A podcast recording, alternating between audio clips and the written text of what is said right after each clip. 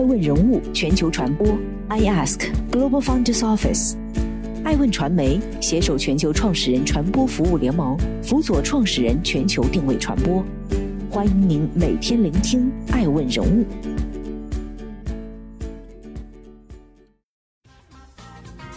Hello，大家好，欢迎大家的守候。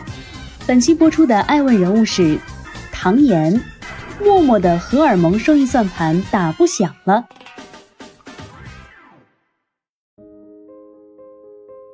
在瞬息万变的互联网领域，谁也不敢自称是永远的胜者。九月初，陌陌公布了二零二零年二季度财报，数据显示，该季度陌陌净营收为三十八点六八三亿元，同比下降百分之六点八；归属于陌陌母公司的净利润为四点五六四亿元，上年同期为七点三一八亿元，同比下降百分之三十七点六三。截至美东时间十月二号，陌陌收盘价为十四点六六美元每股，已经逼近了二零一四年公司 IPO 之时十三点五美元每股的发行价。从市值上看，陌陌当前总市值约三十一亿美元。很难想象，在二零一八年六月，陌陌的市值还一度超过百亿美金，而今蒸发近乎百分之七十。这个崛起于二零一一年八月，用户数量曾呈百万级增长，三年时间就上市的陌生人社交龙头陌陌，何以至此？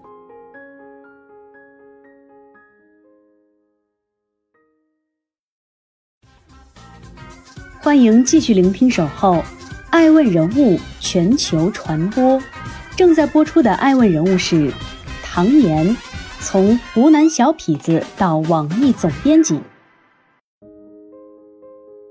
小时候，大人们很喜欢问的一句话就是：“长大后你想做什么？”不同于医生、老师、科学家之类的回答，唐岩说自己最大的梦想就是成为一名古惑仔。相较于成为科学家，成为古惑仔的难度可低太多了。在家乡湖南娄底，唐岩已经实现了他的梦想。或在小城街道，或在破旧的厂矿区，已经混到帮派中层的唐岩。带领着兄弟们打过不少群架。高中毕业后，唐岩被家里人安排到工程队当监工。工作闲暇之时，除了约架，唐岩的另一大爱好就是逛论坛。文笔如同他本人性格一样飞扬跋扈，但也收获了一批粉丝，积累了名气。对唐岩有着知遇之恩的黄章进也是在此时出现的。时任网易编辑的黄章进在网上看到了唐岩的文章，更准确的是。他是被唐岩的个性签名吸引到了，谁不崇拜我，我就打死谁。一句话让黄章进记住了唐岩。聊天并观察一段时间之后，黄章进向唐岩正式发出去北京工作的邀请。对当时的唐岩来说，单单是“北京”这两个字儿就足以有巨大的吸引力。来到网易后。非科班出身的唐岩，因其独特的写作风格，反倒如鱼得水，迅速在网易站稳脚跟。在黄章进的照料之下，唐岩从一名小编辑逐渐成长为评论频道主编，后转任奥运频道主编、新闻中心总监、副总编。人生境遇就是如此之奇妙，从湖南娄底的小混混到北京网易的副总编，角色身份虽已转换。但唐岩身上的草莽之气和骨子里信奉的江湖情谊从未消除。曾经有个湖南老乡因为触犯公司禁令而被开除，唐岩觉得老乡拖家带口甚是不易，肯定比自己更需要这份工作。于是他一纸报告打上去，把所有的过错责任都揽了下来。结果被当时的总编辑方三文大骂一顿：“这不是胡扯吗？”二零一一年。总编辑方三文辞职创立雪球网，这一行动对唐岩触动很大。他后来回忆说，他曾认为自己可以在网易干到退休，但方三文的离职让他意识到，原来天下没有不散的宴席。实际上，在方三文之前，欢聚时代创始人李学凌、春雨天下创始人张瑞、原题库创始人李勇都曾任职网易门户的总编辑或总裁。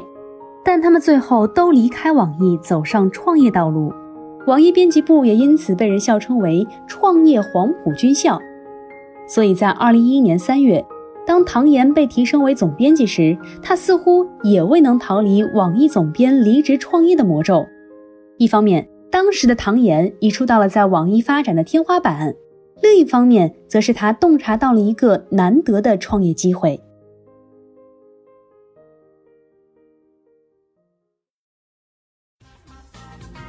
欢迎继续聆听《守候》，爱问人物全球传播。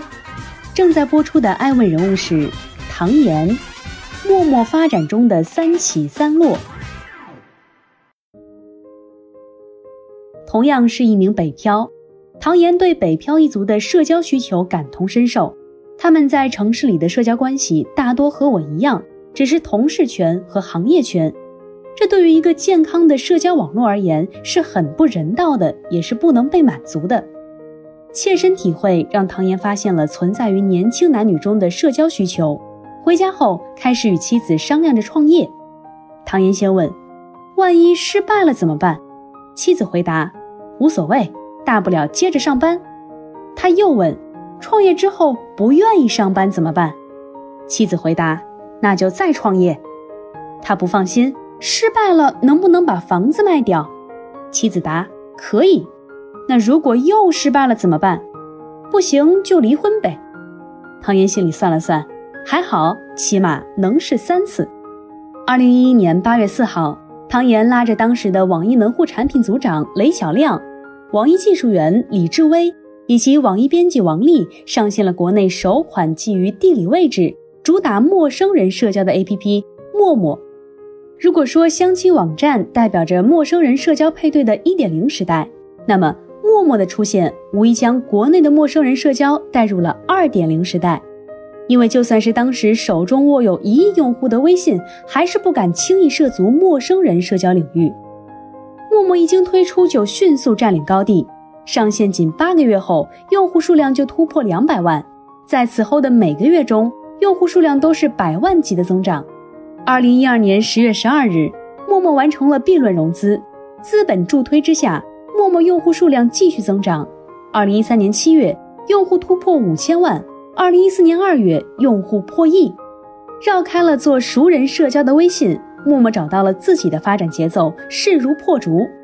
二零一四年十二月，唐岩带着陌陌圆梦纳斯达克。虽然资本本身与道德无关。但当资本的增值欲望所导致的行为与后果对社会他人利益造成影响之时，人们就不得不考虑资本的道德属性了。从早期约炮神器的称呼，到后期引发刑事血案，默默被越来越多的人打上三俗文化的标签，甚至对他嗤之以鼻。唐岩也意识到了这一点，在经历用户原始积累后，他开始有意推动陌陌的去约化进程。这也是陌陌发展过程中必须要迈过的第一道门槛。投放陌陌的形象广告，推出基于兴趣的群组个人动态分享。唐岩在力图淡化陌陌的约文化，但就在此时，以左滑无感、右滑喜欢为招牌的探探出现了，瞄准的正是陌陌空出来的约市场，成为了陌陌当时强有力的对手。探探的出现让唐岩意识到。这块领地绝不能拱手让人，而且必须以新的形式呈现。二零一六年，唐岩带领陌陌杀入直播领域，主打美女直播。此外，APP 中加入附近的视频流功能，用户可拍摄十秒的短视频，发布后的二十四小时内能被用户粉丝和附近的人看到。这两招也确实让陌陌成功解除了探探所带来的威胁，毕竟短视频比照片更加真实。互动性也更强。二零一六年三季度，陌陌净营收突破一亿美元，同比增长百分之三百一十九，净利润达到了三千九百万美元。不过，在进入二零一七年之后，陌陌却遇上了发展中的第三个困境。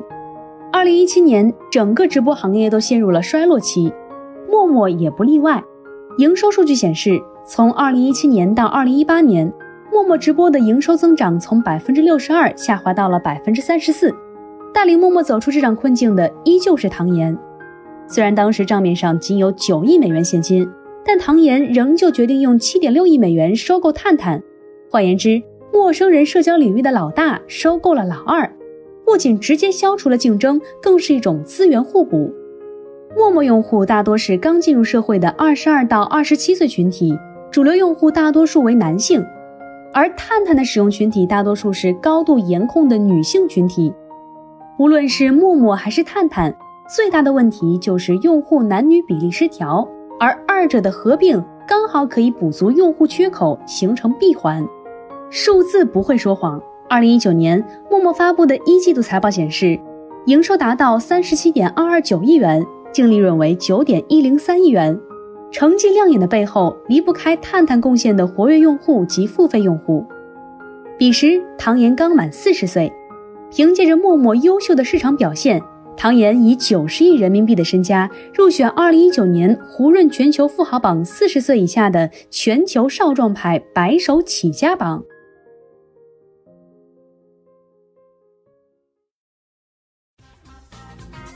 欢迎继续聆听《守候爱问人物全球传播》，正在播出的爱问人物是唐岩。默默的困境不仅仅来自于抖音。在陌陌首次尝试直播并实现盈利后，直播已经成为陌陌的支柱性营收。从二零一六年第三季度开始，直播收入已经超过陌陌总收入的一半。二零二零年二季度财报显示，陌陌直播收入占比为百分之六十七点二九，其余各项为增值服务、广告、移动游戏收入等。然而，二零一八年抖音与快手两款短视频的出现，搅醒了唐岩刚刚做起的美梦。早期，唐岩并未意识到这两款短视频即将给自己带来的威胁。他曾说，这些短视频平台对公司大盘数据并没有任何负面影响，因为平台定位不同。但事实上，人们不难发现，抖音上的美女主播与陌陌秀场直播的主播属性基本重合，而且抖音的主播更多元化，平台活跃用户量更是早就超过了陌陌。二零一八年二季度。陌陌的月活同比增长首次跌破百分之二十，二零一九年二季度同比增长破百分之十，到了第四季度几乎处于停滞状态。反观抖音，活跃用户量始终处于上升状态。此外，在直播生态中最被看好的仍旧是直播带货。与陌陌简单粗暴的秀场直播相比，抖音的直播带货无疑更具发展潜力。有人评论说，秀场直播模式是精神消费。为信仰充值，以网红为主；直播电商则是物质消费，用户更考虑自身需求。从抖音今年六月成立电商一级部门，到十月封闭外链，开始打造自己的电商闭环，陌陌的确有点追不上抖音的脚步了。但陌陌要担心的不仅是抖音、快手这些后起之秀，还要面对社交领域的老大哥微信。想象一下，如果两个人真的在陌陌上聊出了感情，可能更会互问一句：“咱俩加个微信。”从陌生社交平台转移到微信、QQ 为代表的熟人社交平台，这是陌生人社交行业本身就存在为他人做嫁衣的尴尬现实。两个陌生人从最初的相识到关系的建立深入，很可能最终还是会沉淀到熟人关系链中。在陌生人社交平台。抛开熟人社交所带来的压力，男女之间的交流可以更为随意，双方也无需背负严肃婚恋的压力。但从另一个角度说，也容易出现色情与低俗等灰色地带，同时交友风险指数急剧上升，这也是陌生人社交平台遭遇严格监管的重要原因。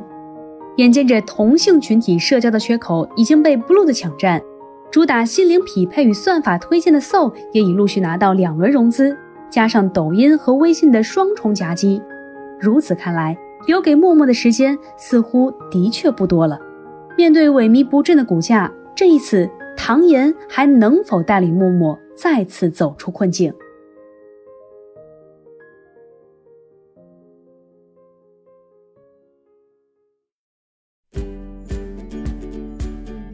更多顶级人物，欢迎关注每周六晚十一点海南卫视。同步在学习强国 APP 直播，更多完整内容欢迎关注爱问官网 iask-media.com。更多精彩内容也可以搜索爱问人物抖音号 iaskleaders。爱问人物全球传播，iask Global Founders Office。